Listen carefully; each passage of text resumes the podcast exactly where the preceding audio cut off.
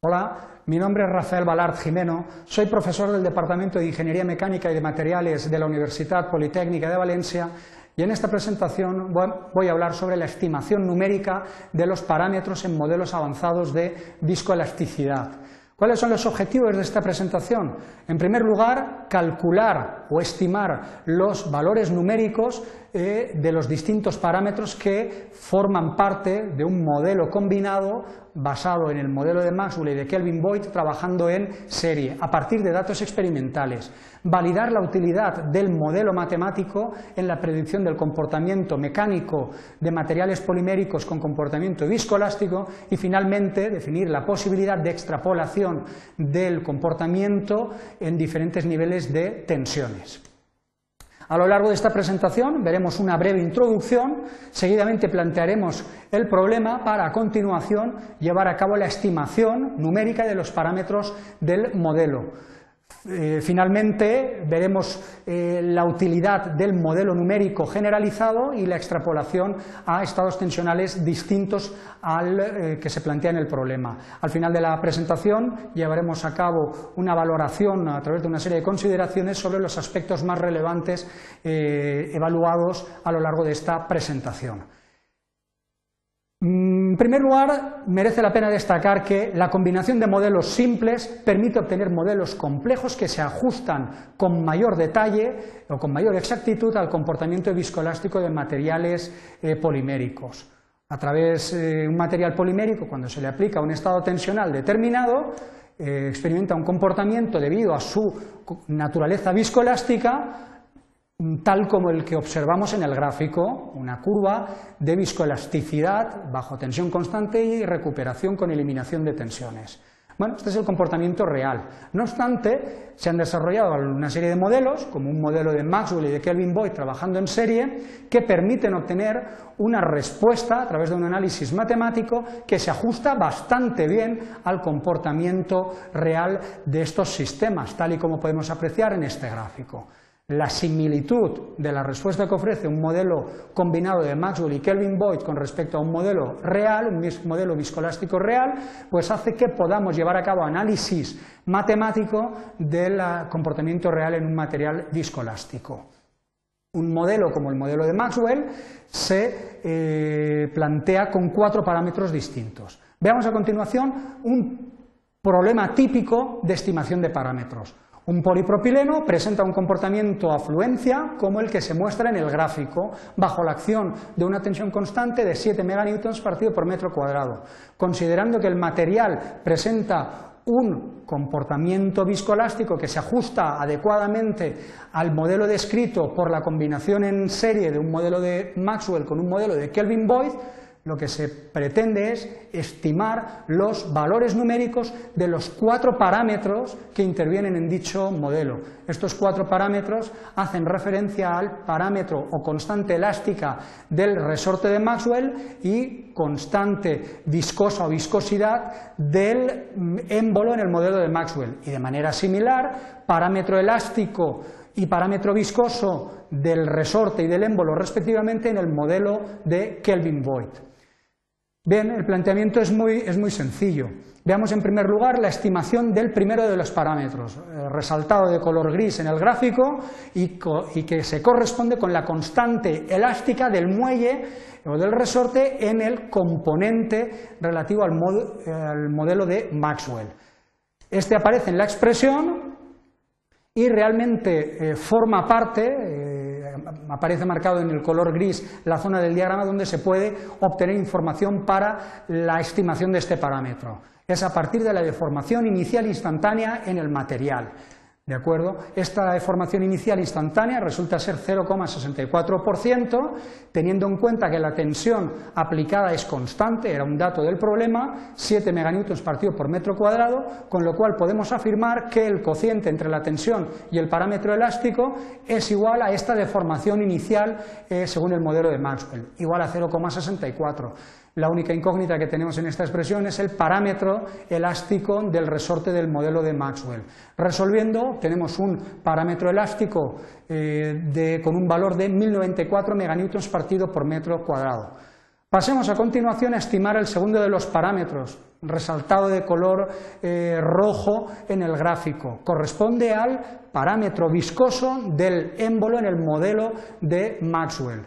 Para evaluar este parámetro, la zona donde podemos obtenerlo es en la zona de comportamiento afluencia prácticamente lineal. Aparece resaltada en el gráfico de fluencia del material del polipropileno, también con un recuadro de color eh, rojo.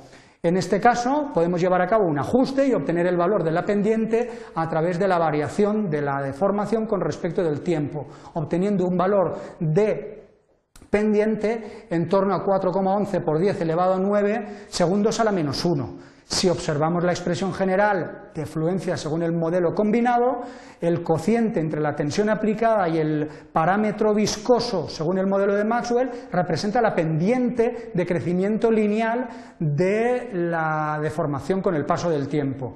Considerando que la tensión tiene un valor constante de 7 meganewtons partido por metro cuadrado, obtenemos el parámetro viscoso eh, correspondiente al émbolo según el modelo de Maxwell, teniendo un valor de 1,7 por 10 elevado a 9 meganewtons segundo partido por metro cuadrado.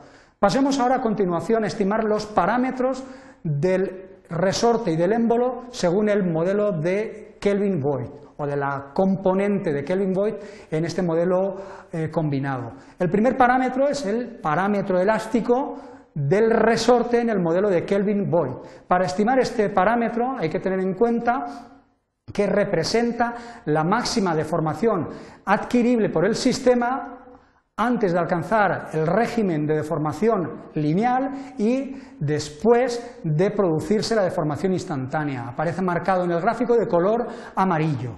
En este caso, mm, eh, definimos la asíntota de comportamiento lineal y obtenemos esa variación de deformación máxima a la que puede optar el crecimiento exponencial. En este caso resulta ser 1,14 menos 0,64, que era la deformación inicial instantánea descrita anteriormente. Esto provoca una deformación eh, máxima adquirible por el modelo de Kelvin-Boyd de 0,5% considerando que el cociente entre la tensión aplicada y, el parámetro elástico del resorte en el modelo de Kelvin-Boyd tiene ese valor y considerando que la tensión son 7 meganewtons partido por metro cuadrado, obtenemos el valor del parámetro elástico del resorte en el modelo de Kelvin-Boyd, resultando ser 1400 meganewtons partido por metro cuadrado.